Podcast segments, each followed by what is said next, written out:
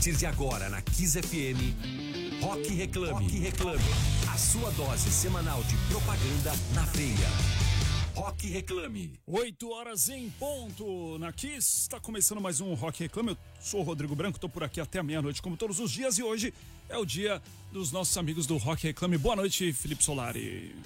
Boa noite, boa noite, Rodrigo Branco, nosso fiel escudeiro que toda terça-feira, a partir das 8 horas da noite, ajuda a gente a colocar o programa Rock Reclame no ar. E aqui estamos nós, você pode ouvir a gente aqui na Kiss FM até as 9 horas da noite, mas até as 9 e meia a gente está ao vivo no YouTube, vai lá, assiste a gente tem as janelinhas, dá para você ver a vizinhança, dá para você entrar no AP de cada pessoa e daqui a pouco vocês vão descobrir no AP de quem a gente vai entrar aqui, quem são duas quem são as nossas duas convidadas de hoje, certo? Mas antes, é, eu começo já conversando com os meus companheiros de bancada, meus companheiros de janelinha, Natália Rodrigues que adotou outro gato essa semana, Natália. Começou, começou um time de futebol de salão, praticamente, aí, né? Até o fim da quarentena eu vou ter uma arca de Noé. Como é que chama? Prestígio? outro gato. Qual é o nome? Prestígio. Prestígio, maravilhoso. Daqui a pouco o Prestígio vai aparecer aí na telinha também. Entra no YouTube para assistir a gente. Já assina lá o canal. Toda terça-feira, a partir das 8 horas da noite, estamos eu, Natália Rodrigues e Emerson Souza. Salve, Emerson. Como é que estamos, mano? Tudo bem? Salve. Estamos aí mais uma semana com sanidade, sabe? Tô ainda quase normal. Tô uhum. beleza? Ainda não sou alcoólatra. Estou lutando uhum. fortemente contra o o vinho, porque eu já conheci o poder do vinho, ele tá mostrando que tô tá rolando. E hoje a gente vai fazer um programa muito legal, muito sóbrio com mulheres maravilhosas, empoderadas, importantes, que ditam é tendências. Verdade e vão abrir os seus armários aqui pra gente. Vão mostrar pra gente o que elas estão vestindo na quarentena. ah, boa, boa, boa. Porque a Nath Rodrigues aqui, né, Nath? Toda terça-feira é. o único dia nessa quarentena que você tem eu se, se arrumado. batom, amigo. Passa batom. Maravilhoso, maravilhoso. É. Ô, Nath, então, então diz aí, vai. Quem é a nossa primeira convidada da noite, por favor? A nossa convidada de hoje é uma super mulher que descobriu sua vocação ainda criança batalhadora, ela conseguiu uma bolsa de estudo de medicina na PUC em Sorocaba e a partir daí a sua vida foi definida com uma série de superações. Dentre essas superações, ela foi selecionada para o maior reality show do país, levantando duas das principais bandeiras de luta que existe atualmente: o racismo e o feminismo. Com essas bandeiras, ela venceu o Big Brother Brasil e é com muita honra que nós temos aqui hoje Thelma Cis. E yeah, é, Thelminha! Oi, gente! Boa noite! É um prazer participar aqui com vocês. Vai ser um bate-papo bem gostoso e é um prazer participar. Boa noite. Demais. E a gente está muito feliz porque a gente torcia o nosso programa. Olha o horário do nosso é. programa. Terça-feira, 8 horas da noite. Então era quase ali a eliminação e a gente sempre ficava: vamos, vamos, vamos. vamos tinha bolão, vamos. tinha bolão. É a gente fazia bolão. Tinha bolão é verdade, aqui. bem no dia da eliminação. Exatamente. Então a gente tá super feliz de te receber aqui. Thelminha, seja bem-vinda. E Emerson, quem mais a gente recebe hoje? Então, a nossa segunda mulher poderosa aqui agora, ela é jornalista e psicóloga com pós-graduação em marketing e gestão de projetos. Ela comanda a maior empresa do Brasil especializada na criação e execução de projetos de música, entretenimento e marketing de influência para marcas. A executiva do Sorriso Farto, bonito, coleciona importantes prêmios da comunicação, como o Prêmio Caboré, para quem não conhece, é o Oscar, da Oscar propaganda. Da publicidade. É isso. Ela é uma mulher forte, decidida e com faro para grandes negócios. Uma mulher que dá aula de gerenciamento de funções entre vida profissional e pessoal. E ela diversifica cuidadosamente seus investimentos e, a tempo, faz suas próprias aplicações e o gerenciamento de seus recursos. Essa mulher multifacetada que está aqui nessa noite gostosa e quente Verdade. no Rock Reclame é a CEO da Mind, Fátima Pissara. Yeah, Fátima, seja bem-vinda. Obrigada, gente. Um prazerzão estar aqui com vocês. Adoro o programa, sou super fã. Obrigada pelo convite.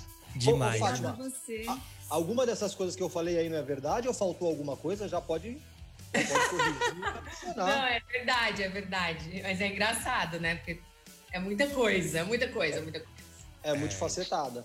É verdade. Agora, ô, ô Thelminha, pra gente começar assim, a gente aqui é super multimídia, multifacetado, a gente tá em todas as redes sociais, dá pra assistir a gente ao vivo e tal. E hoje em dia, ainda mais com a quarentena, no isolamento, a gente, se bobear, passa o dia inteiro no celular, conectado, conectividade, conectividade. Como é que foi ficar lá tanto tempo, longe dessas coisas todas, e como é que foi a volta depois de tanto tempo? Quase o Tom Hanks no náufrago ali, né? Conta pra gente. Verdade.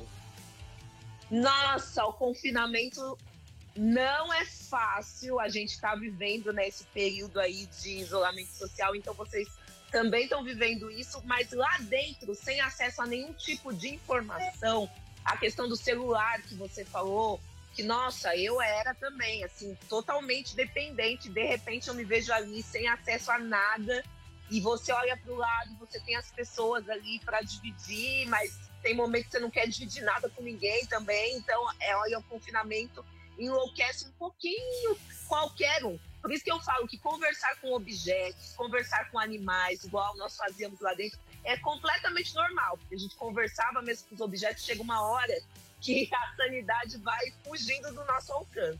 E ao sair, é, eu não esperava encontrar um mundo tão diferente, né? Então foi um baque, foi uma mistura aí de euforia com com uma certa frustração, né, de encontrar um mundo tão diferente.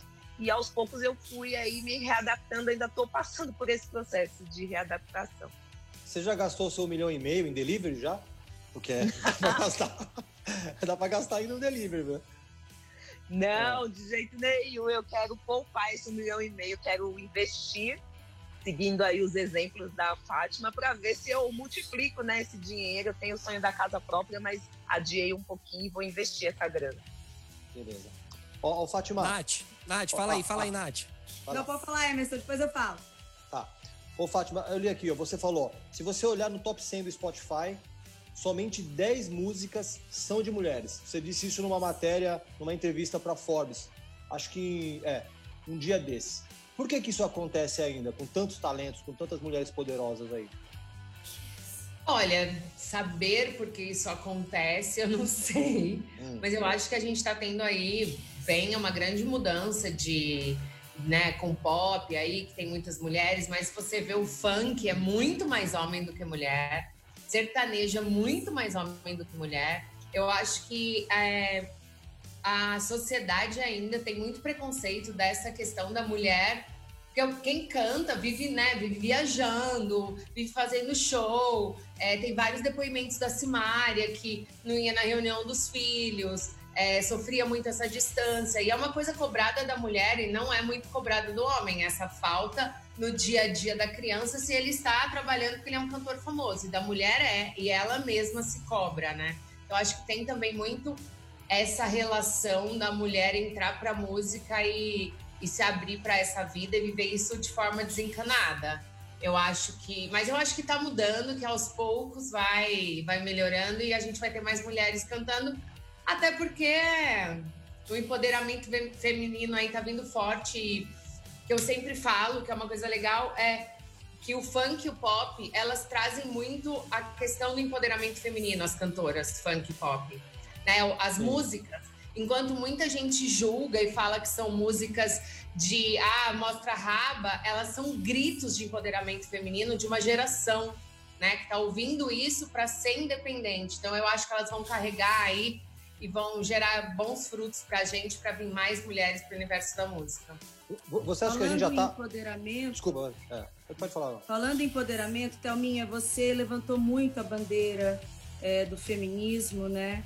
O que foi incrível, porque foi um, um, uma edição icônica é, nesse lugar, né, de mostrar para as pessoas é, a luta das mulheres, a empatia entre as mulheres.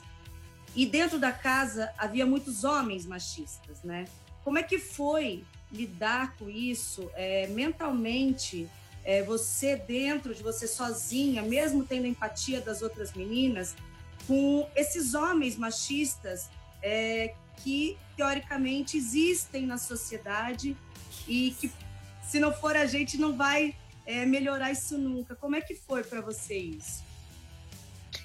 Então, é, lá dentro do reality, eu bati de frente com todo tipo de situação que eu considerei machista. E aí depois, assistindo alguns trechinhos aqui fora, eu falei, nossa, mas aqui fora eu também já fazia isso, sabe? Então já fazia parte da minha rotina, é... até mesmo no mercado de trabalho, né? Hoje em dia a gente sabe que ainda, infelizmente, tem mulheres que ganham menos, né, do que os homens no mercado de trabalho. No dia a dia ali da rotina profissional, já presenciei também algumas situações machistas. Então eu acho que isso foi assim é, ao mesmo tempo me fortalecendo, me conscientizando cada vez mais e tornando uma coisa meio que automática. Já estava no meu automatismo esse posicionamento feminista. Tanto que lá dentro, todas as vezes que eu me posicionei, que eu falei, não foi for, nada forçado, nada pensado, foi Sim. totalmente espontâneo mesmo. Então, acho que assim, dentro de um reality show, eles colocam ali diferentes perfis e esses perfis acabam refletindo a sociedade aqui fora, né? Isso é percentual. Então, se nós tínhamos lá uma porcentagem de machistas, é porque aqui na sociedade a gente também tem. Então, eu acho que da mesma forma que eu conduzia aqui fora, eu acabei levando lá para dentro, mas de uma forma assim mais automática mesmo, sabe? Então foi meio que genuíno meu e das meninas também. E aí quando você tem essa questão de olhar para o lado e ver que as mulheres estavam ali se unindo e pensando praticamente todas ali iguais, então foi o que fez tomar força, sabe, para poder levantar essa bandeira com propriedade mesmo. É. Ó, oh, Fátima, você falou numa matéria em 2018, você falou, ainda vai ter o pico do superfeminismo, que ainda não chegou. Eu acredito que um dia a desigualdade vai acabar, mas acho que vai demorar uns 100 anos. Você falou isso em 2018. Hoje, em 2020, em que grau que você acha que a gente tá nessa escala? Ah, eu assim, né? Só a gente vê a política para a gente saber que a gente está no grau menos 10, né? Então eu acho que realmente a gente vai demorar muito tempo para ter essa mudança. Eu acho que tem que ter trocas de uma, duas, três gerações, porque a gente está em São Paulo, que é uma bolha. Mas quem está lá no interior, do interior do interior, e eu sou do interior, eu sei, ainda está muito para trás, né? Pouquíssimas mulheres trabalham, é, as crianças são criadas em lares machistas, né? São acostumados, então eu acho que vai ter uma mudança de uma geração daqui e o avanço tecnológico vai ajudar isso e, e ser mais rápido, né? Mas eu acho que uma limpeza geral é uma coisa que demora, porque o país ainda está muito para trás. Coisas que, coisas que eu faço, eu sou muito julgada por mulheres, inclusive, né? De criação dos filhos, por trabalhar muito, por amar meu trabalho, que é um absurdo. Eu amo meu trabalho. Assim como eu amo ficar com os meus filhos. É, é um duplo amor. Eu não posso, sabe, é, é, largar uma coisa para ficar com outra. As duas coisas me completas. E os meus filhos eu crio para o mundo, inclusive, né? O trabalho é para mim mesma, né? Então, eu acho que, que isso é uma coisa que vai demorar ainda. Eu acho que não acelerou. Eu acho que ainda está bem devagar. Nath? Então, Minha, nós estamos num momento né, de manifestações contra o racismo muito grande. Muito se fala sobre isso, muito tem se falado, graças a Deus, e que seja dito cada vez mais. E que as pessoas parem com essa besteira. Mas pouco se fala sobre o colorismo. Eu queria saber de você, eu queria que você explicasse um pouquinho para quem não entende, para quem ainda não sabe, o que é o colorismo e o quão importante é, é a luta também do colorismo. Sim, é, o colorismo, é, na verdade, existem ali dentro do, do próprio movimento, né, da causa entre os negros, é, os diferentes tons que nós temos, e aí o fato da pessoa poder se enxergar como negra, né? E, e, se posicionar como negra, porque assim, você pega uma pessoa negra retinta e as experiências, né, que ela teve que viver ao longo da vida frente ao racismo, muito provavelmente foram maiores do que uma pessoa que não seja tão retinta, mas ao mesmo tempo você não pode subestimar, né? E, e, e dizer que uma pessoa que não é negro retinto é, não teve também experiências racistas ao longo da vida.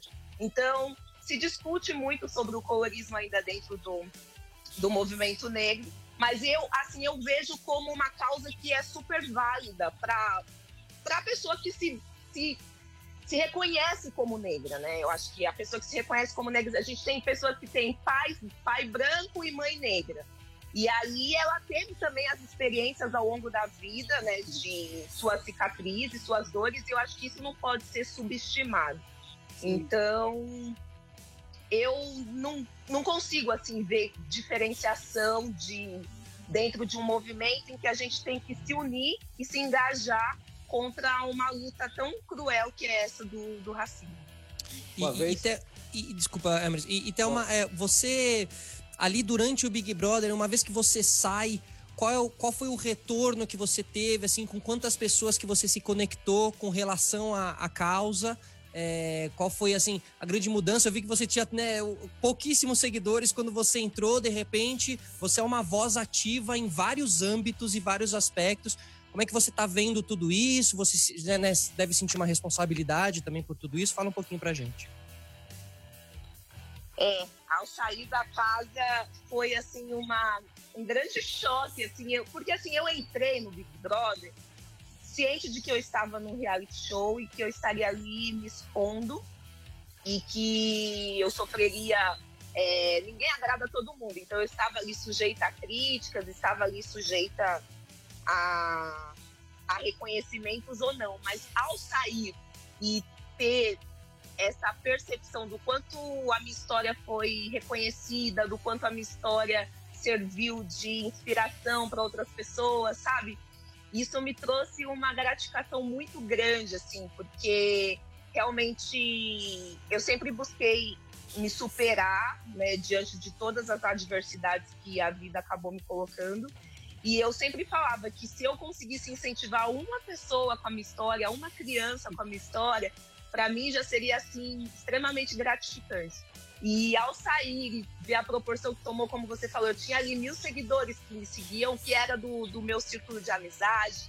E de repente eu vejo, quando eu saí eram 5 milhões de pessoas, hoje já são 6,4. Então eu me senti muito honrada e também senti o peso da responsabilidade que é você sair é, influenciando as pessoas, né? Porque você acaba é, se posicionando e servindo como exemplo também. Então, eu fiquei muito feliz, mas ao mesmo tempo impactada e motivada a fazer sempre mais, fazer sempre melhor, estudar e poder é, utilizar aí essa visibilidade de forma positiva. Legal, Thelminha, demais. Emerson? Ô, Fátima, você passou por, por, por, grandes empresas como a BCP, Terra, Nokia e a própria Vevo. Você teve uma, parte, uma, parte, uma participação interessante, importante, inclusive, inclusive criou os ringtones para celulares, né?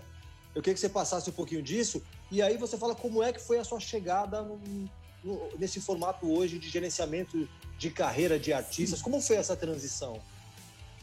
Bom, o, eu estava falando com o Sérgio Martins da Veja ontem, ele me perguntou sobre os ringtones, se isso tinha me trazido algum conhecimento. Eu entrei na BCP no startup, foi muito legal, porque eu me formei e já tinha um celular e ninguém tinha no planeta quase celular. Então eu, eu passei desde a, do não do enviar SMS pelo computador, porque o celular não enviava SMS. Ah, né? Então, tipo, todos os modelinhos Nokia, gran, Gradiente, todos os modelinhos Chroma, eu passei em todos, tinha, né? Tinha celular que só recebia e não enviava, inclusive. É, não enviava, enviava pelo computador. Pelo computador, é isso mesmo. Pelo computador, tinha notícias, tinha tudo. Eu cuidava desses produtos. E aí começou a, a, a vir o modelo para ringtone, e aí eu comecei a falar com as editoras, porque naquele tempo, naquele tempo, naquele século passado, o celular só, só tocava os pipi de ringtone, era com a editora que tinha que falar, só que não dava tempo porque eles não tinham formato. Então a gente lançou o produto com domínio público, só com músicas de domínio público, que são músicas que as pessoas morreram há mais de 70 anos. Então era Marcha Nupcial, Marcha Fúnebre, Hino de País. Parabéns para você. Música Atirei clássica, Paulo né? Gato, que não Música pode nem mais. É, Eram só essas músicas. E aí a gente fez o primeiro acordo com as editoras, Então foi muito legal porque eu me aprofundei muito nessa história de música. Então eu conhecia profundamente as editoras, todo o processo né, de, de direito autoral. Depois a gente lançou Trutone, aí eu conversava com as gravadoras. E aí quando eu fui para o Terra, eu fui para lançar a área de ringtones e mobile do Terra. Então eu continuei nesse universo de música.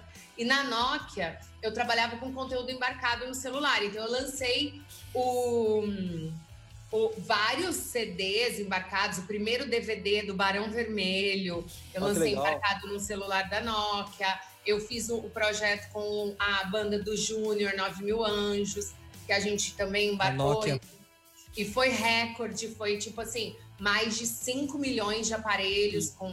Com Vocês lançaram o disco dentro do aparelho, né? Era... Foi.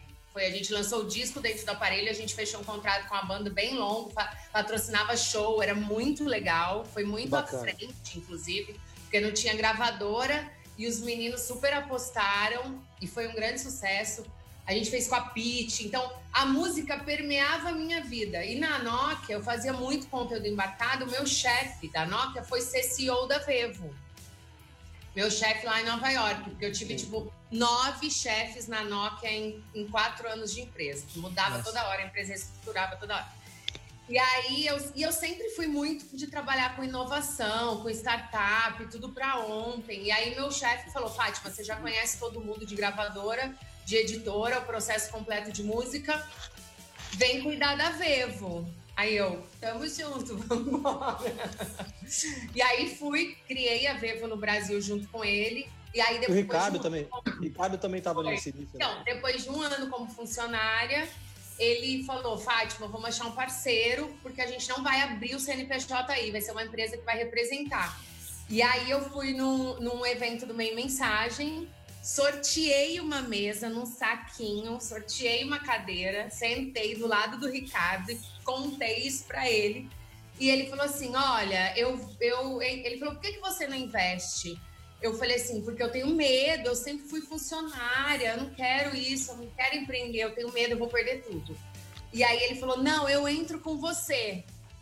E aí eu falo, eu brinco sempre com o Ricardo que ele foi o casamento mais rápido da minha vida, porque eu, eu tava no sábado na mesa com ele, na terça a gente se encontrou na Abril, que ele tinha vendido a Elemídia, e ele falou: Quer casar comigo? Eu falei: Quero, e a gente é. ficou sócio ali. Mas o casamento Legal. começou como todos, hein? Uma mulher sorteando um cara. É assim. Ah, boa, boa, Emerson, dando aula, uma aula. É fala, Nath, fala aí, Nath. Ô, Thelminha, você é médica, é, foi para o Big Brother, teve esse alcance todo. Hoje é uma super digital influencer. Hoje você é uma pessoa de muita informação, de muita é, personalidade, em que, em que influencia é, com muita sabedoria as pessoas, o que poucos influencers fazem é, hoje em dia. E aí você hoje está apresentando um, um negócio não é de casa, né? Que fala sobre como um quadro, como os profissionais de saúde estão enfrentando é, esse momento da pandemia. Queria saber de você se em algum momento você tem vontade é, de voltar a exercer é, a medicina na sua vida e, e como que está sendo é, você médica ver é, os seus amigos, os profissionais de saúde enfrentando isso. É, Thelminha, você chegou ah, chegou a ouvir? Chegou a ouvir aí, né? Não, repete para mim, Nath, a pergunta, por favor. Tá eu caí e voltei, bem na hora da Boa. pergunta. Ah, tá bom. É, eu falei que você foi pro Big Brother, se uhum. tornou, foi vencedora, se tornou uma das pessoas, é, uma das maiores influenciadoras e com muita sabedoria você influencia as pessoas. É, e não é de casa você está apresentando um quadro onde mostra a realidade dos profissionais de saúde nesse momento do coronavírus.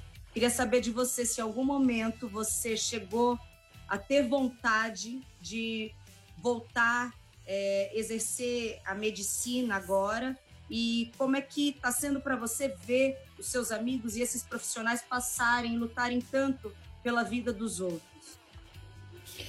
Então, eu voltei e imediatamente fui conversar primeiro com uma colega de faculdade que é infectologista, para que ela me situasse assim, né, de como como estava, é, quais as expectativas, né, diante dessa pandemia. E depois os meus colegas anestesistas, os anestesiologistas, que muitos aí estão. Na verdade, o papel do anestesiologista ele mudou um pouco, né, durante essa pandemia, porque antes nós tínhamos ali a nossa rotina quase que 100% dentro do, de um centro cirúrgico. Algumas vezes a gente desempenhava algumas funções fora do centro cirúrgico, mas era praticamente 100% ali. E agora, com a pandemia, com a anestesiologia, a especialidade que mais tem o domínio no manejo da via aérea dos pacientes, na hora de intubar os pacientes, os anestesiologistas estão sendo muito requisitados nesse momento dentro do hospital. E ao sair, sim, eu procurei, é, já tive sim vontade de, de voltar a campo. Estou é, esperando passar esse momento, porque assim, independente da pandemia, sair de um reality show e voltar para o hospital não iria acontecer de um dia para o outro. Eu tenho to, tanto a logística dessa representatividade que me deram e que eu estou aproveitando na, na questão da comunicação, como a minha logística profissional também, que por conta da pandemia mudou muito. Quando eu falo logística, eu falo de escalas de plantão. Então, um hospital que de repente precisava de 15 anestesistas no centro cirúrgico, hoje em dia ele está trabalhando com menos anestesistas dentro do centro cirúrgico, porque reduziu o número de cirurgias e aí está trabalhando ali mais em sistema de urgência e emergência.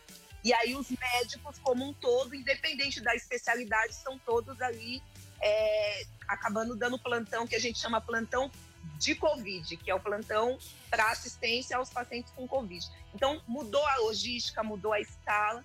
Então, estou passando por esse período de, de transição mesmo, que acho que seria esperado, independente do reality ou não, mas sim, já tive vontade e quero voltar a anestesiar em breve.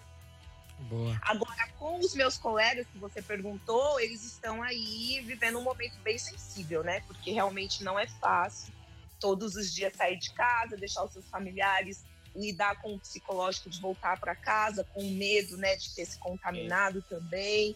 Então é um momento que é bem sensível para eles. E a gente conversa, tem aqui os grupos de WhatsApp e na medida do possível a gente vai se dando apoio. Emerson.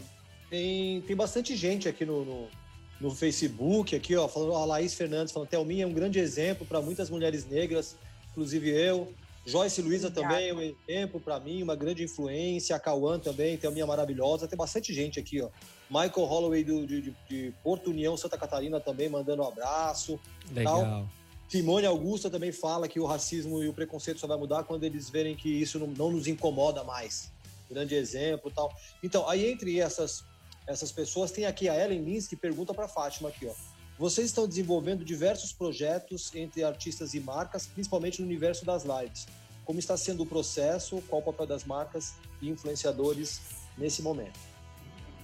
Ah, eu acho que agora tá todo mundo surfando essa onda da quarentena de live, né? É o que está acontecendo no momento. Uma das únicas a... opções. É, não tem muitas opções, mas a Mind ela trabalha já com uma área de diversidade, tanto de gênero como de raça, que é muito importante. Então, a gente está também nesse momento tentando é, ultrapassar essa questão de, tá, as lives estão acontecendo, a gente está vendendo, vida que segue, mas a gente também tem que continuar o nosso papel de sempre ter em todas as campanhas diversidade, né? A gente está no mês do orgulho gay, é um mês que se contratam, a gente tem um cast tipo Pepita, Aretusa, Pablo, né, Urias, a gente tem é, um monte de, de LGBT, representantes LGBT, e você vê que só são contratados agora, né? Na, no mês de julho, depois não são mais contratados.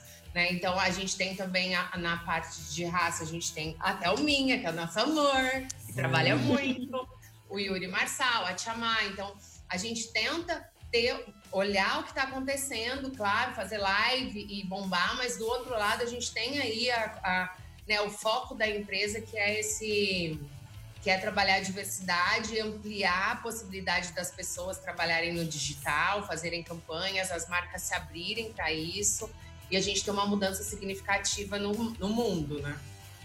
Sim. Fala, Emerson, rapidinho.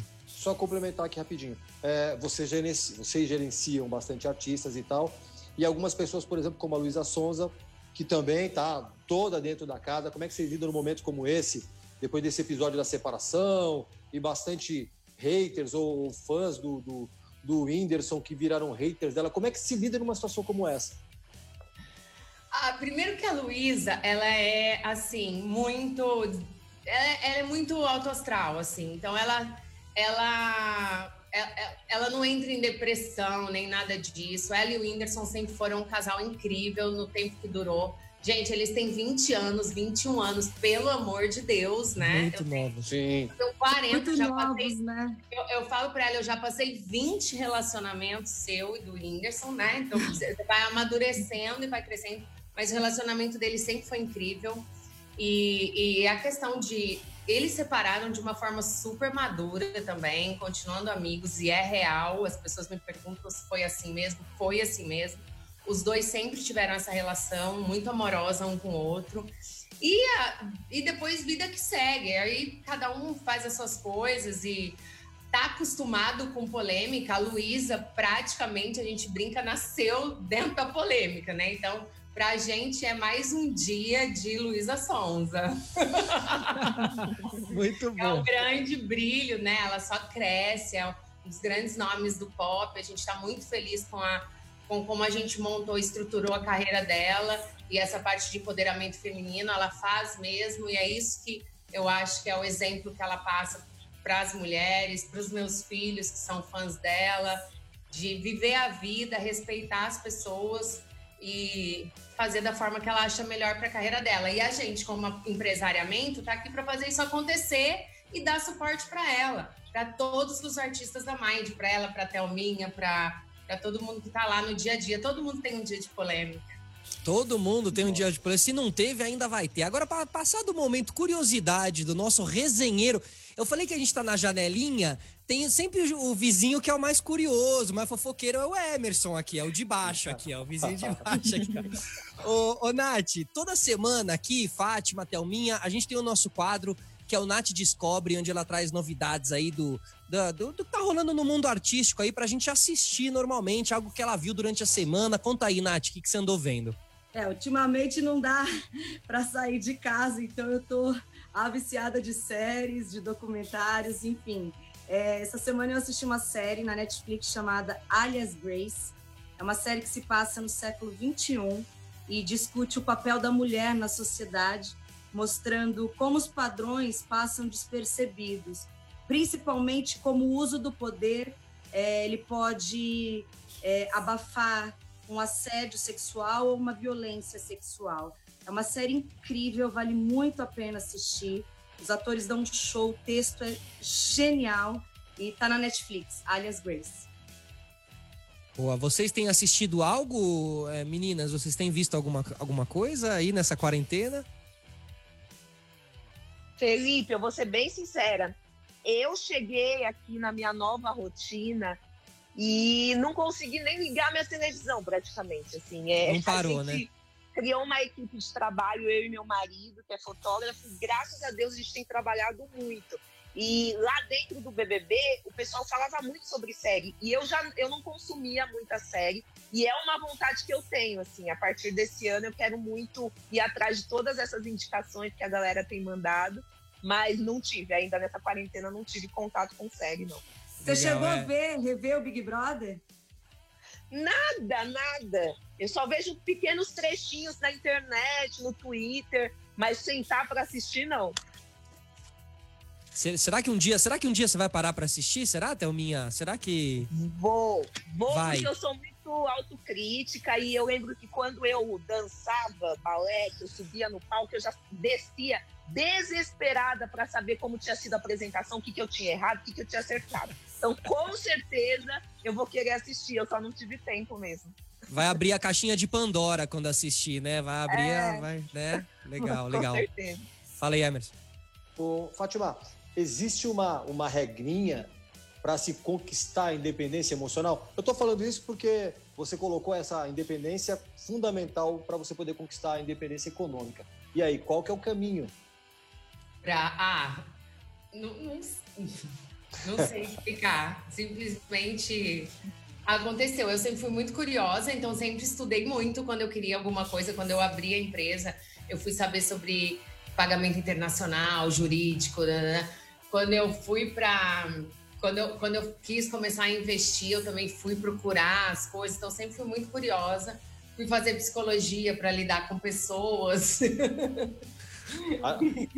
ajudou? Ajudou?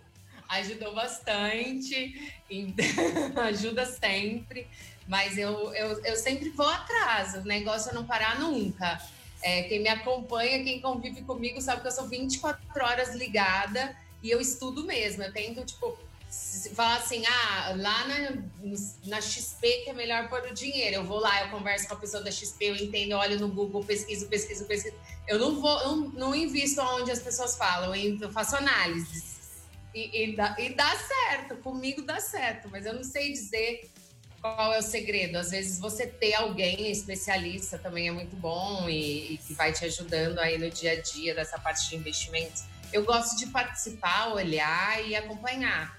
E eu sempre, sei lá, fico sempre antenada. Eu conheço um monte de corretor, por exemplo, que quando tem um apartamento super barato, sei lá, que a pessoa morreu, que precisa vender espólio de família, essas coisas, eu compro. Então, eu falo para todo mundo me avisar. É assim eu vou montando a minha vida financeira. Ah, bom, muito bom. Bom, a, gente falou um pouquinho aí do, do, do, mercado musical, a gente falou da presença das mulheres, inclusive na música, né? A gente tem na história é, grandes mulheres que impactaram muito, que tiveram ali uma grande força para muitas vezes estarem em gêneros musicais onde era muito mais difícil para elas estarem. E a gente tem pessoas que marcaram a história da música, que marcaram a história do rock. A gente está aqui na Kiss FM. Então, Rodrigo Branco, agora é hora da música, certo? A gente vai ouvir uma mulher que, assim, quebrava tudo em todos os sentidos que é Janis Joplin com Cosmic Blues. Fala aí, Rodrigão, curte Janis? Maravilhosa, Boa! curto e muito, né? Verdadeiro ícone do rock e uma grande voz feminina. Aliás, que voz, né? Que voz, é. que voz. Manda ver, Rodrigão. Bora lá, então, 8 horas e 37 minutos. Você está ouvindo Rock Reclame. Maravilhosa Janis Joplin com Cosmic Blues aqui no Rock Reclame Felipe Solari. Boa, boa. Lembrando que estamos aqui hoje recebendo Fátima Pissara, CEO da Mind, e Thelma Assis, médica e vencedora do BBB 20 Big Brother Brasil. É, Emerson, a gente tá recebendo. A Thelma tá voltando aqui na conexão? Voltou. Acho que ela tá ouvindo a gente já, né, Thelma? Tô, tá voltando. Então manda ver, Nath.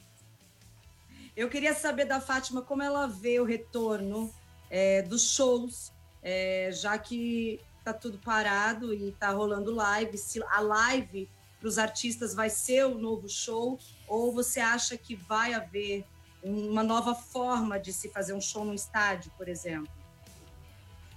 Ai, gente, eu tô querendo muito voltar a show.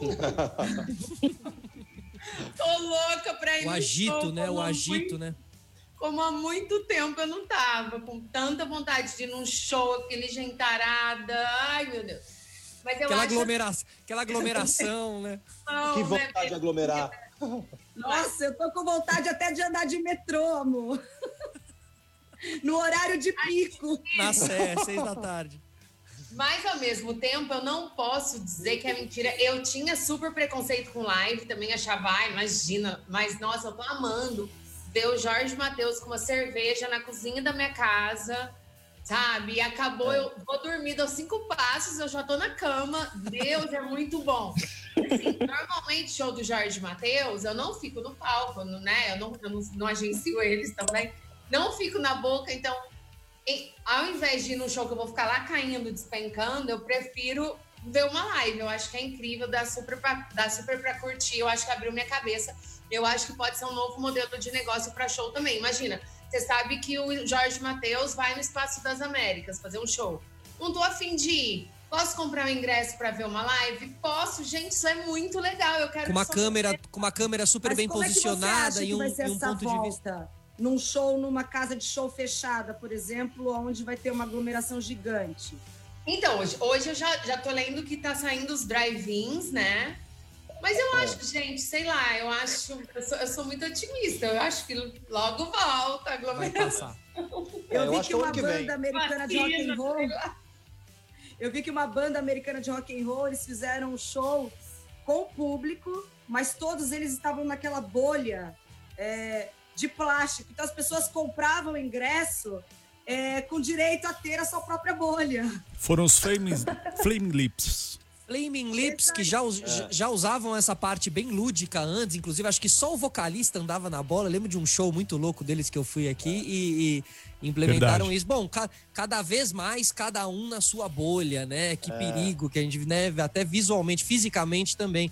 Ô, ô, ô, ô, Emerson, é, a gente tem aqui também, como tem o Nath Descobre, tem a timeline de Emerson Souza. Conta aí, Emerson, o que, que aconteceu nessa semana? Eu vou falar, mas antes eu gostaria só de citar aqui no Facebook a Patrícia Calazans fala, falando em mulheres fortes da música que quebrou tabus e preconceitos machistas, raciais, não podemos esquecer da aniversariante do dia, Elza Soares, completando 90 anos de garra. Parabéns, que isso, Elza. hein, Elza? Obrigada por sua Parabéns. existência, Elza. Maravilhosa. Maravilhosa. É. Isso aí. É isso aí. Bom, vamos lá para a coluna, né, Felipe? Olha lá. No Brasil, a Vogue dedicou a edição de junho a toda a cadeia que faz a moda nacional, como homenagem à clássica capa do álbum Para Todos, de Chico Buarque. A edição colaborativa Para Todos promoveu diálogos entre 58 nomes de diferentes áreas da cadeia da moda. A hashtag Vogue Challenge viralizou mundialmente nas redes sociais, incluindo o Twitter, Instagram e TikTok. Com o intuito de dar mais visibilidade para modelos e fotógrafos negros, leitores se transformaram em estrelas de capa, com direito a chamadas e o icônico logotipo da Vogue. E os resultados são incríveis. É possível criar a sua capa usando o Photoshop ou através do aplicativo de edição de fotos PixArt, selecionando o adesivo Vogue. E aí está, você já é uma estrela da Vogue. Eu acho que é legal também você, você abrir esse espaço para todo mundo sentir parte e tentar minimizar é, é, essa segmentação que existiu desde sempre, não é não, Thelminha? Nossa, com certeza. Eu acho que super importante a pessoa pratica ali a, a empatia também, né? De, de se ver ali. Eu acho que é super importante a questão da representatividade também, né? De você ter ali, é, se sentir representado, se ver aí num, numa plataforma, numa revista, é maravilhoso, com certeza. Ótima iniciativa. E eu tenho, eu tenho um ponto de vista sobre isso também, que é uma, uma particularidade no meio de tudo, que é assim. É, o quanto que uma capa de revista às vezes se torna tão simbólico para uma digo assim da gente minimizar né essa história da capa da revista assim né ou seja precisa de um aplicativo para alguém se sentir alguma coisa por estar na capa de uma revista assim e acho que muitas vezes o movimento também é um pouco é um pouco menos do que isso assim menos capa de revista e mais olho no olho assim eu acho que Sim. Mas enfim deixando real, minha né? é, Vida deixando meu ponto de vista aí também. Mas continua aí, Emerson. Tá bom, vamos lá. É, a segunda notícia aqui. O Jairo Bauer, todo mundo conhece, o médico psiquiatra, colunista de televisão e colunista do UOL também, onde ele tem uma coluna bacana, publicou essa semana um estudo inglês sobre a maneira equivocada que homens e mulheres imaginam que tem que ser para se tornarem desejáveis fisicamente.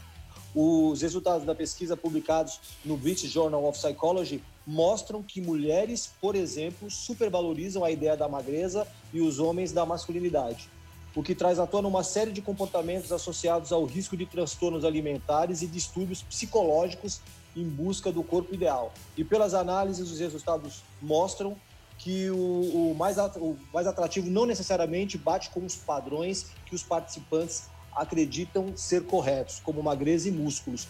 Eu acho que assim essa essa essa forçação de barra que as pessoas têm para poder se encaixar no padrão de verdade É pouca- cafona, traz né, nada gente? em comum, né? Não traz nada de positivo para as pessoas, né?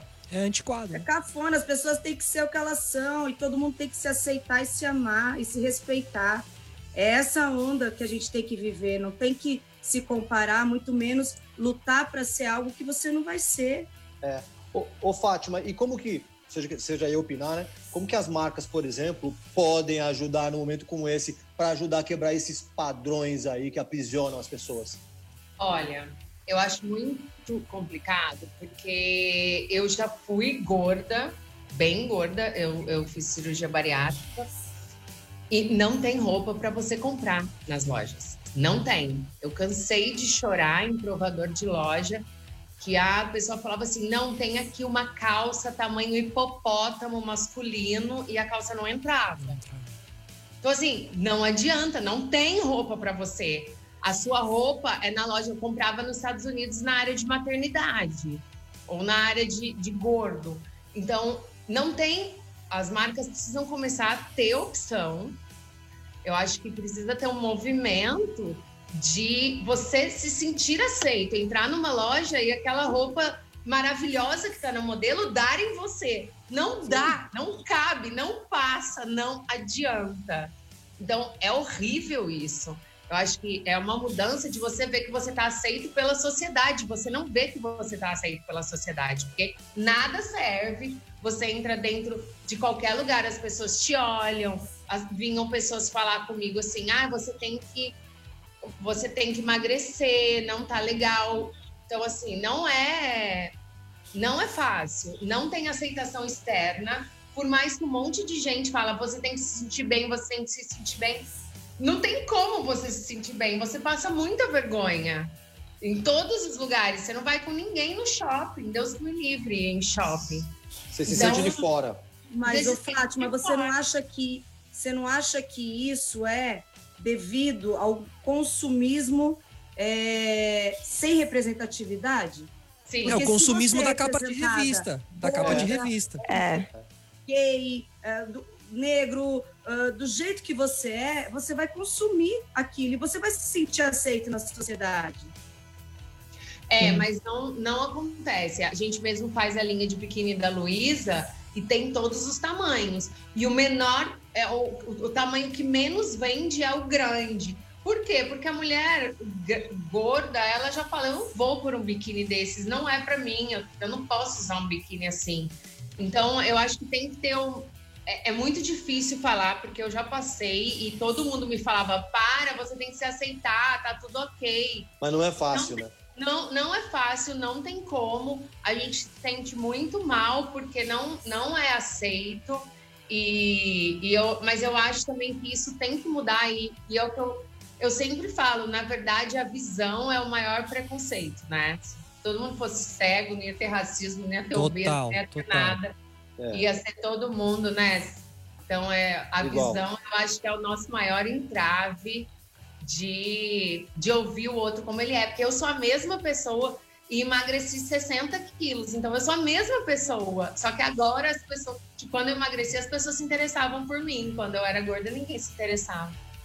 A Coca-Cola é. tem uma campanha muito legal que ela faz uma entrevista, várias pessoas sentadas numa mesa redonda e tá tudo apagado e cada um começa a falar sobre si, só que são quebras de estereótipos. Então, o judeu é um paraquedista e ele começa a falar que ele é para E aí se invertem os estereótipos quando a luz acende, as pessoas desacreditam que aquela pessoa daquele jeito faz aquela coisa, porque parece que fazer coisa tem cara, né? Ah, você tem cara de, de disso, você tem cara de dentista. Não, não tem cara.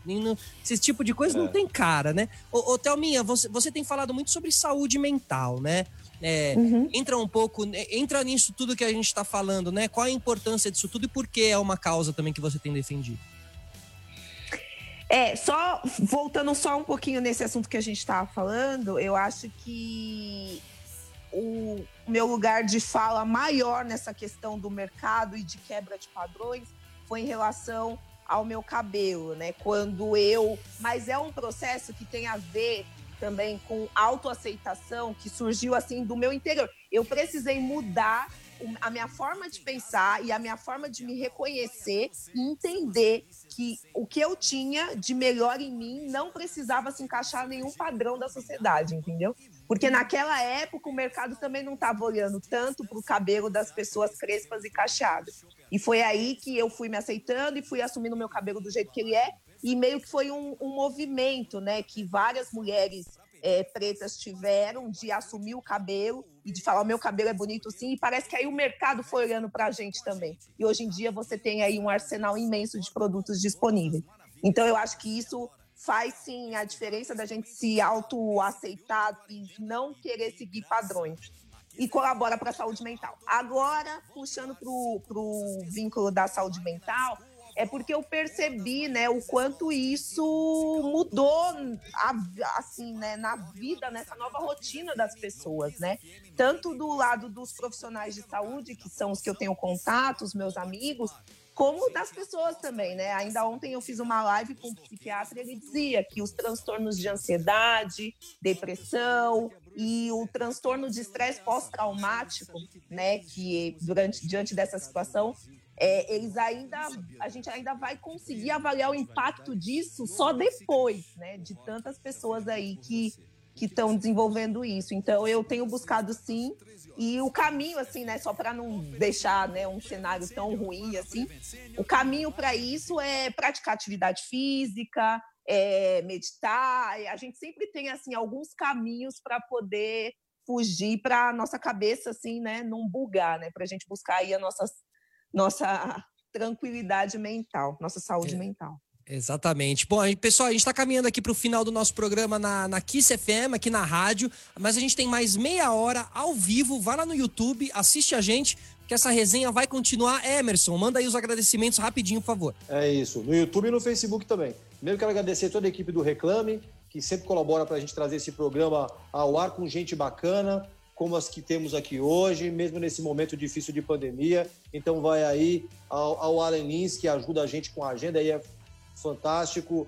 A Laura Tissot, ao, Roger Garcia, nosso diretor-geral, toda a equipe de edição e tudo mais. Quero agradecer também a Larissa Vasconcelos, e, e, que ajudou a gente a trazer a Thelma, e o Guilherme Barbuto, que ajudou a gente a trazer a Fátima. Ambos são da é, Melina Tavares Comunicação, gente bacana que sempre ajuda a gente a trazer gente interessante como essas. E tem um Isso. monte de gente aqui, ó, seguindo a gente no Facebook. Continua. A gente já vai lá para a boa, boa. Então, ó, continua acompanhando a gente aqui. Obrigado, meus companheiros de toda terça-feira. Natália Rodrigues, um é. grande beijo. Emerson Souza, um grande beijo. Obrigado. Hoje recebemos aqui Fátima Pissarra, CEO da Mind. Obrigado, Fátima. E Thelminha. Tel... Desculpa te chamar de Thelminha, né? Pode chamar de Thelminha, pode chamar. Ficou é, íntima aqui da Thelma. Thelma Assis, médica e vencedora do BBB 20. Valeu, gente. A gente volta terça que vem. Rodrigo Branco, é com você. Maravilha. Então, até terça-feira que vem, às 20 horas, com mais um Rock Reclame. Fechou?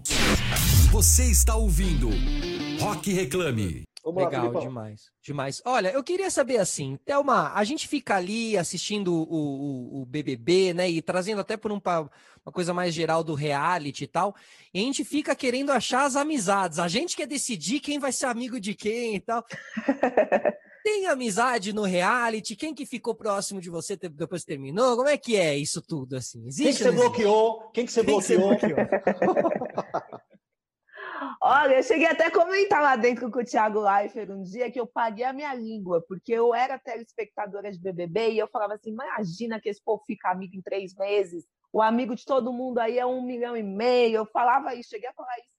Mas quando a gente entra, é, confinamento muda e eu acho que ele aflora os nossos sentimentos, sabe? É tudo muito intenso. Quando você está muito feliz, você está muito feliz. Quando você está muito triste, você está muito triste. Então, você faz amizades reais, sim, aqui fora. Eu tenho tido bastante contato com a Manu Gavassi, com a Rafa Kalimann, né, que ficaram comigo até o final. Legal. Também falo com o Babu, com a Gabi Martins, o Priori. Prior. O, Prior, o Prior não falei, o Prior veio me parabenizar e eu agradeci. Foi o contato que eu tive com ele. Não, não consegui falar com todo mundo. Essas pessoas que eu falei foram são as mais próximas, assim. É, mas é isso. Como em qualquer coisa na vida, a gente faz uns trabalhos, a gente é... se aproxima de alguns, né? Não, não tanto de outros. Nath. A Nath travou, eu acho aí. É. Emerson. Então, ô, Fátima, você, você, você acompanhava o BBB? Tudo bem, você trabalha com com celebridades, com personalidades, naturalmente acho que talvez devam acompanhar. Mas você acompanhou essa edição? Você viu essa ressignificação do BBB que essa galera uhum. fez? Bom, primeiro não tinha o que fazer mais além de assistir o BBB, né? É, tinha 24 horas, hein? Segunda opção. É. É. né? Então fomos todos obrigados a acompanhar o BBB.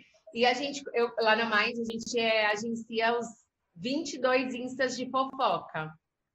A gente hum. agencia Rainha Matos, né? Cutucada Central da Fama. Então, assim, meu, minha timeline era abastecida de BBB e eu torci, acompanhei. No dia que o Denis, a Thelminha estava lá dentro ainda, o marido dela me mandou uma mensagem, um direct do dela, e falou assim: Ó, oh, oh, Fátima, a Thelminha queria muito ir para Mind você me liga. Eu, eu comecei a gritar, tipo, até todo mundo da minha casa. Meu Deus, a Thelminha tá ali, vai vir pra cá. Liguei pra ele. Tá ali, né? Foi muito legal, porque a gente viveu muito próximo esse BBB, né? É, a gente ficou muito próximo de todo mundo. Eu sou amiga da Rafa há muito tempo, da Gabi. Então, torci a Thelminha. A gente muito apaixonado pela Thelminha. E aí eu já liguei para Preta, Preta, Thelminha, quer vir para Mind, Preta. Foi legal porque foi todo o país assistindo, né? Então a gente Sim. tinha com que compartilhar. Foi muito foi legal. Foi um conteúdo diferente, né? Foi um conteúdo diferente, porque eu acho que não tinha outra coisa, não, não podia acontecer outra coisa para fazer o BBB renascer que não colocar um elenco como esse, diferente e que represente toda a sociedade. Todo mundo se viu representado ali, nos acertos e nos erros tanto na vida real quanto aspiracional. Então, acho que foi fantástico, né? Foi, foi um tiro. Um tiro de é, Thelminha, fa é. fala um pouquinho, Thelminha. É, eu fiquei surpresa, porque o BBB tinha um certo estigma, assim, de ah, futilidade. Tinha gente que falava, eu não assisto BBB. Ou tinha uma época que era vergonha ser ex-BBB, um uhum. preconceito.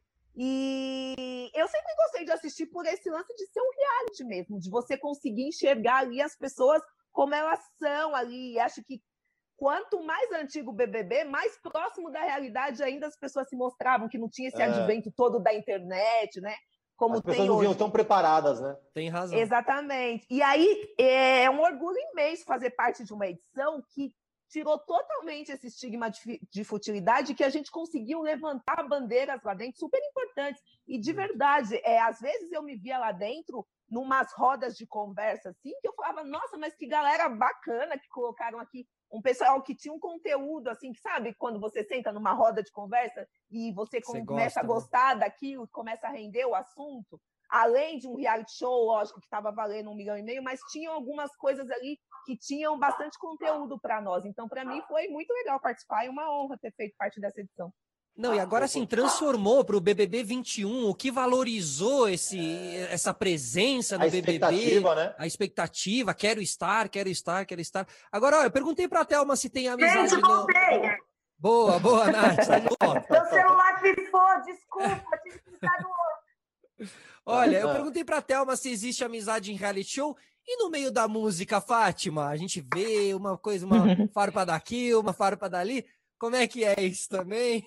Como que você enxerga? Existe, existe super. É, é, são super amigos. Também eu acho que é desse jeito. Tem pessoas que você se conecta mais, né? Que você vê os cantores se conectando. Mas ali na Mind, por exemplo, a gente tem muito agenciado e vira e mexe a gente faz evento e eles se conhecem e se tornam super amigos. Então, eu acho que eu acho que todas as esferas, seja cantor, seja agente, mas é, o, o, cantor ele tem lá os amigos, é claro que às vezes quando eu falo para a Luísa, a diferença é que quando você tem uma rusga, sai para todo mundo ver. Quando eu tenho, ninguém vê, nem ninguém Fato. O problema não é a rusga, é a divulgação da rusga, né? É o peso. É o tem que tomar mais cuidado com o que fala, né? Tem muito mais do que eu, mera mortal. Mas eu acho que tem sim, a Luísa é super amiga da Lesha, muito amiga da, de, do Lucas Guedes, da GK, né? Você vê que é um grupo de amizade verdadeira, mas eles têm todos ali, gente, 20, 25 anos, com 30 é outro amigo, 35 é outro, assim vai. Total, Fátima, concordo totalmente. Fala aí, Nath, aproveita que você voltou. Eu quero perguntar para a Fátima, voltei, gente, desculpa. É, você trabalha com muitas mulheres e quase todas as mulheres que você trabalha delegam a administração da carreira e das finanças para você. Qual é o segredo disso, além de confiança? Simpatia. eu não é você sei, amar o Excel? É amar o Excel? o pior é que eu sou. Eu falo, a Luísa fala assim: você entende? Eu amo cantar, Fátima. O que, que você ama? Eu falo, eu amo Excel. é verdade, você adivinhou, Emerson. E, mas eu acho que eu acho que é a confiança, eu acho que é a empatia, né? Porque é, as pessoas confiam em mim, eu acho que eu, eu crio muito, muito proximidade com os agenciados também. Praticamente eu falo com grande parte deles todo dia. Eles sentem confiança, eles me pedem conselho, eu falo. E, eu, e eu, uma coisa que eu sempre prezo, que eu acho que é legal, que faz todo mundo se aproximar, até a minha sabe que eu converso também com ela, é a, nosso papel é fazer você dar certo, né? É, é, fazer o que você quer dar certo, não é dizer quem você vai ser, é fazer o que você quer, o que você ama do seu coração dar certo. Eu vivo muito assim, então acaba que as pessoas se aproximam e confiam porque eu sou extremamente apaixonada pelo meu trabalho, então as pessoas querem ser assim, sentir assim, e aí eu acho que rola uma, uma sinergia. Uma troca. Maravilha. Emerson. Bom, bom, primeiro eu quero só corrigir aqui. Guiomar Barbuto é uma mulher e não um homem. Já fiquei sabendo que é linda. Então, Guiomar uhum. Linda está registrado aqui. E aí, outra coisa, aqui eu, vamos passar agora no, no aqui no, no, ar um vídeo, um trecho de uma conversa da, da Thelma com a Giovanna Eubank falando sobre adoção. É um uhum. trechinho. Aí, quando a gente voltar, a gente fala um pouquinho da, da, da importância desse episódio na sua vida. Tá bom? Tá bom. Você está ouvindo Rock Reclame. Vamos lá, Thelminha. E aí, conta pra gente um pouquinho da importância desse episódio na sua vida. Se você quiser citar um pouquinho também essa conversa, que eu acho que tem tudo a ver, até pela Giovana também ter adotado essas crianças e fazer parte dessa história, né? É, então, eu tenho falado para as pessoas o quanto a adoção tem o poder de transformar o destino de uma criança ou de um adolescente, né? A adoção transformou a minha vida, mesmo não tendo sido é, adotada por uma família de alto poder aquisitivo, isso só mostra o quanto o que a gente realmente precisa é de carinho, amor e de pessoas que moldem ali o nosso caráter e que não subestimem os nossos sonhos. E foi exatamente isso que eu tive. Eu fui adotada aos três dias de vida por uma família maravilhosa que me proporcionou chegar até aqui. Aos 15 anos tive esse episódio aí que eu relatei que foi um pouco desagradável, que foi tomar conhecimento da história através de um telefonema anônimo, mas que naquele momento, apesar de ser adolescente, não me abalou. É lógico, né? Eu fiquei um pouquinho emocionada, mas não me abalou por conta de todo esse carinho, amor e base que eu já tinha tido há 15 anos. Que e sorte, hoje, aos né? 35, é. Hoje, aos 35, eu olho para minha mãe e me orgulha saber que ela que eu que eu dei motivos para que ela também se orgulhasse de mim e quero retribuir todo, todo, todo o amor. Já venho fazendo isso há alguns anos, retribuindo todo o amor e a atenção que ela me deu. E eu sempre admirei a Giovanna e o Bruno, porque dentro né, da mídia e o papel que eles têm na mídia é, de influenciar as pessoas e esse ato que eles tiveram de adotar essas duas crianças, e a gente não tem nem não tem nem como levantar a dúvida do quanto eles transformaram a vida da Titi do Bless. Titi, aliás, minha amiga, tem o WhatsApp da Titi tudo. Então, então, é transformador, sabe? E, e, eu acho que esse é o nosso papel quando a gente tem essa, essa, essa visibilidade, essa voz, é de mostrar para as pessoas, porque eu já tive um feedback de pessoas que falaram, eu tinha um certo preconceito com a adoção, e depois de ter tomado conhecimento com a sua história, eu não tenho mais. E eu acho que é isso. Eu, eu, a matéria que vai ao ar ao É de Casa essa semana vai falar sobre a adoção. E nós temos ainda muitas crianças e adolescentes acima dos 10 anos, é, dificulta ainda mais né, a chance de ser adotado, se for, se for famílias, né, vários irmãos, mais ainda. Então, eu acho que a gente tem que falar, porque tem muita gente lá precisando de amor e carinho apenas, assim, amor, carinho, orientação na vida, e é a medida certa e a receita certa para você ter um cidadão aí que vai, às vezes, transformar a sua vida. Os meus pais viraram os meus filhos agora. É, meu pai faleceu há, vai fazer um ano, e eu cuidei dele até o final. Eles viraram a minha vida e eu sempre fiz questão de retribuir tudo que eles fizeram. Então, esse poder transformador da adoção é um da, uma das bandeiras que eu quero levantar com a minha visibilidade. Meu maior sonho é adotar e eu ainda vou adotar. Que lindo. Eu também. também. Só que, Thelminha, você não acha que é muito complexo? Porque, assim, toda vez que eu estudei, apesar que eu tenho três filhos já, mas eu sou desesperada em adotar, desesperada. Uhum. Demora séculos, mesmo mais velho. É super não, mais de dois não anos. Não é fácil. São mais de Sim, dois anos sim. Para fazer adoção. É um processo muito complicado. É, Acho que deveria ser mais fácil, até para possibilitar mais famílias adotarem, né? Mas demora mais de dois anos o pedido de adoção até a criança chegar. Sim, eu entrevistei uma- um casal que levou sete anos até conseguir adoção, mas o eu entrevistei um juiz da vara da infância e juventude, e o que ele diz é que tudo depende do perfil de cada casal, de cada pessoa que busca a adoção. É, as crianças que mais são procuradas são é, crianças recém-nascidas brancas e do sexo feminino. Então, quando você busca exatamente esse perfil, você pode aí ficar na fila 7, 10 anos. Agora, quando você abre um pouco o seu perfil, é, essa adoção diminui o tempo.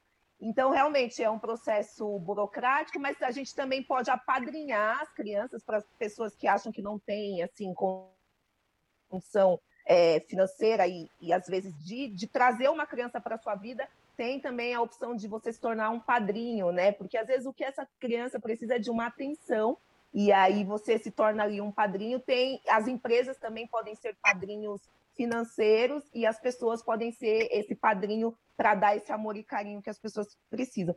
Então, realmente é um processo que a justiça vem tentando otimizar aí e que ainda é um pouco demorado, sim. Mas depende do perfil de cada casal. Emerson, o que, que a gente tem aí no, no Facebook, no, no YouTube? Quem tá com Tem, nós? Tem o Cauã Miguel aqui que tá mandando um abraço para todo mundo, registrando esse.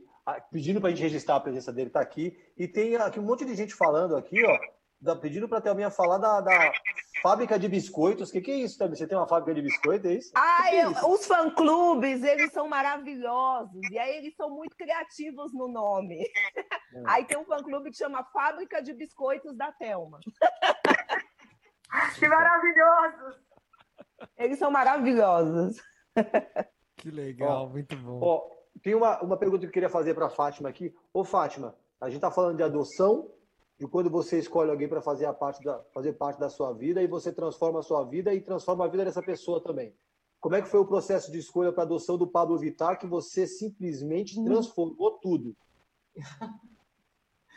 Eu vou falar que todos os agenciados é um. um- nossa, é- é- são todos como os meus filhos mesmo, realmente. Mas a Pablo foi a preta que, que apresentou e eu fui no São João da Tai. E quando eu vi um show da Pablo, eu falei: Meu Deus, o que é isso? Tipo, eu fiquei enlouquecida, apaixonada. E, gente, é, é- é muito engraçado que a gente ri até hoje, porque esse show, a Pablo fala: Que vergonha, é um show horroroso. Mas ele, ele tem uma energia que é assim, não tem como explicar. É uma energia muito grande, muito forte, que invade assim e toma conta. E eu saí dali falando, é isso que eu quero, e, e fui atrás do, do Ian, do empresário, e falei, Ian, eu quero cuidar da Pablo. E meio que assim, eu vou, vou, vou me apaixonando e vou trazendo todo mundo para baixo da minha asa. Então, todos os agenciados, a gente tem um carinho muito grande. Eu sou praticamente mãe de todas, realmente. A gente comenta isso, né, Thalminha? Eu apareço. É, é Mas, verdade. Eu- tipo, a- a- é, o, Massafera, a Luísa, a GK, e- e todo mundo sempre fala comigo, Rafa Uckman, é tanta pouca, Tainá Costa, é tanto agenciado. E, e é muito carinhoso como a forma também que eles tratam, Condzilla, com tudo casting. Condzilla é uma pessoa assim maravilhosa, tem muita gratidão por, por- pela, pela confiança. Então, são todos, eu trato realmente como uma grande adoção dos meus filhotes famosos. Ó, e aqui E o que, que um digital, artista precisa ter para se tornar um astro? Não sei. Sempre me Porque para você bater isso. o olho e falar, vou transformar num astro, o que, que ele precisa ter, além de talento, né? Mas às Mas- vezes a pessoa que tem talento e se torna um astro. Eu acho que eu acho que não tem como você transformar ninguém. Eu acho que acontece. Não posso falar que é uma coisa que é construída, não é. É claro que a gente tem uma equipe muito, muito, muito foda, né? Que cuida de várias frentes. Eu sempre acho que a equipe é quem faz as coisas darem certo, cada um no seu quadrado, sabe? A gente tem uma super assessoria de imprensa para os artistas, super área de redes sociais, super área comercial, super área de show. Então, tudo que, é que eu posso fazer em volta dele para dar sustentação para ele decolar. E eu falo que os empresários são eles mesmos. Eu simplesmente faço aquilo acontecer. Agora, é. gente, é sério, tem gente que eu acho incrível que tinha que estourar e não estoura. Não dá para saber, né? Eu acho que eu acho que realmente existe uma estrela, uma energia por trás que faz uma pessoa estourar independente de qualquer coisa. Ó, falar em energia, tá aqui o Matheus Massafera aqui no, no, no, YouTube falando que você tá linda, você e a Thelma, vocês estão lindas aqui, ó. Ah, um beijo, Matheus. Falei com o Matheus hoje à tarde. E eu queria dizer que eu, além dos meus pais maravilhosos, eu realmente me senti adotada pela Preta Gil e pela Fátima. Assim, elas são mãezonas mesmo, assim. Super, assim, chega a ser emocionante a atenção que elas dão. Eu acho que eu fui uma das, das recém-agenciadas aí. Estou muito, muito feliz, porque elas são mãezonas mesmo, maravilhosas. Um beijo para a Preta também. Ó, queria só recitar, a Silmara Lins está falando que a Natália tá linda também, para não ficar com ciúme, viu, Natália? Tá falando que você tá linda aqui. Ela é maravilhosa de nascença. É. Agora, deixa eu perguntar a você, Thelma. Você, qual é a tua relação com marcas? Você já tem uma relação, uma ação feita direto para marcas? Aí a Fátima pode dizer, intermediando, como é que tá essa história aí? Ah, eu sou embaixador. Pode falar o nome das marcas, é isso? Claro que pode. Posso falar? Fala, ah, fala ótimo. tudo, manda ver. Tenho muito prazer, muita honra em ser embaixadora L'Oréal Paris, que embaixadora ótimo. Always. E tenho aí uma ótima relação com várias marcas que a Mind tem aí trazido para mim. E eu estou assim muito, muito feliz. E é sempre importante ter também uma identificação, né, com a marca, né? Quando isso eu estou aprendendo nesse meio de comunicação e de influenciador, é que você tem que apresentar para o seu público um produto com que você admire e que você se identifique, né? Então, estou aprendendo isso muito bem. A Fátima pode falar melhor, mas eu estou amando, assim, amando de verdade. Ah, então, e temos uma também, Fátima, não sei se a gente pode anunciar ainda. Mas... Rico Investimentos? Isso, Rico Investimentos. Pode, aí, pelo visto, pelo visto pode. Pelo visto... É. Não, mas fala um pouquinho, Fátima, como é que é, né? Como, como é que é esse trabalho, assim, e como você vai direcionando, por exemplo, a carreira é, da Telma, por exemplo, que não é o meio artístico, vem de um outro, né? Vem, vem de um reality, vem de TV, um outro lugar do meio artístico, como você vai coordenando isso, observando e guiando? Ó, e eu já aproveito essa pergunta do Felipe só para juntar aqui junto com a da Laís Fernandes aqui no Facebook, que ela aproveita e pergunta para você falar para a gente como é que você como é que você e a Preta se encontraram, que aí você já segue nessa história. a Preta Gil, né, sua sócia. Eu sempre eu falo muitas palestras, todo mundo me pergunta. Você já era amiga da Preta Gil? Não, não era. Eu comecei a vender patrocínio do bloco da Preta Gil, porque eu, faz, eu vendia projetos de música para marcas, minha, minha vida inteira foi em música, e eu comecei a vender. E para vender, eu falo para todo mundo: é só ligar e falar, quero te vender. Qualquer um aí fala, vendeu, eu tô dentro, gente.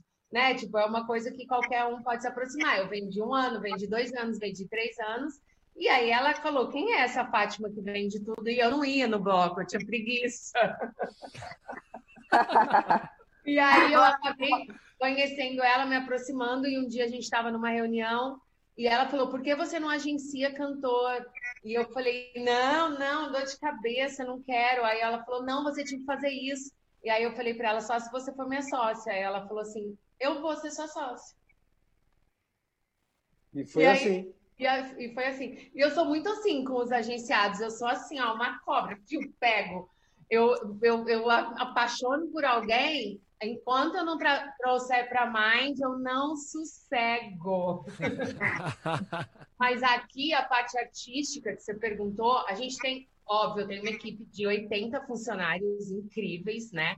Que eu tenho área de planejamento. Como que eu fiz? Eu, eu construí a Mind dentro do, do me, da minha experiência de produto, de empresa de produto. Então, eu falo, eu tenho um grupo de, de, de sabão em pó, eu tenho um grupo de shampoo, eu tenho então, são todas as pessoas, todos os influenciadores são marcas. E a, essas marcas a gente tem que ter um planejamento, né? Onde eu vou vender, com quem ela deve se associar, com quem ela se parece. Então, a gente trabalha muito com. São três coisas. Um, quais são as marcas que precisam saber que essa pessoa existe, porque tem tudo a ver. Tanto a pessoa ama, ela usa, faz parte do dia a dia, ela quer se associar porque tem a ver com o perfil dela. Então, a gente leva essa pessoa para essas marcas saberem que ela existe. O segundo é projetos que eu quero fazer em cima dos pilares que eu quero falar sobre essa pessoa. Igual o produto, como eu quero posicionar? Eu quero posicionar em beleza, eu quero posicionar em, em qualquer outra coisa, né? Em, em pet, em, onde eu quero posicionar essa pessoa, em sustentabilidade. Então, eu, eu desenvolvo projetos para levar para marcas que tenham a ver com os pilares de planejamento. E aí, se vender bem, se não vender, a, a, serviu também para ela ser reconhecida perto desse pilar. E o terceiro é atender as demandas de marca sempre com cross com a pessoa. Então, é, esse pessoal, o projeto da Rico, da L'Oréal, a gente pôs a L'Oréal para conversar com a Thelminha, a Thelminha contou a experiência dela, então a gente sempre procura fazer uma coisa verdadeira. Real, né? Genuína, né? Real, genuína. Mas quanto mais real, melhor tudo, né, gente? Oh. Então, Verdade. é isso que é, que é, a coisa da capa da revista que a gente estava falando, né? Da, da, da, da, magreza, né? E ser quem se é, né? É. Estamos pertinho do fim, hein? Tamo. Pessoal, queria começar aqui o agradecimento final. É... Começando com a Thelminha. Thelminha, obrigado pela participação aí. Imagina a loucura de tudo, mas obrigado por trocar essa ideia aqui com a gente. Fico muito feliz quando você topou participar. Ai, foi uma delícia, passou super rápido. Ficaria conversando Viu? mais tempo. Obrigada a vocês pelo convite, aí a todos os ouvintes da rádio, pessoal do Facebook, do YouTube. Foi um prazer participar. Demais, demais. Fátima, obrigado aí. Foi uma aula, hein? Obrigada a vocês, gente, pelo convite. Pode chamar sempre. A gente fala de todos os assuntos. Obrigadão, adoro, sou super fã. Fiquei muito feliz.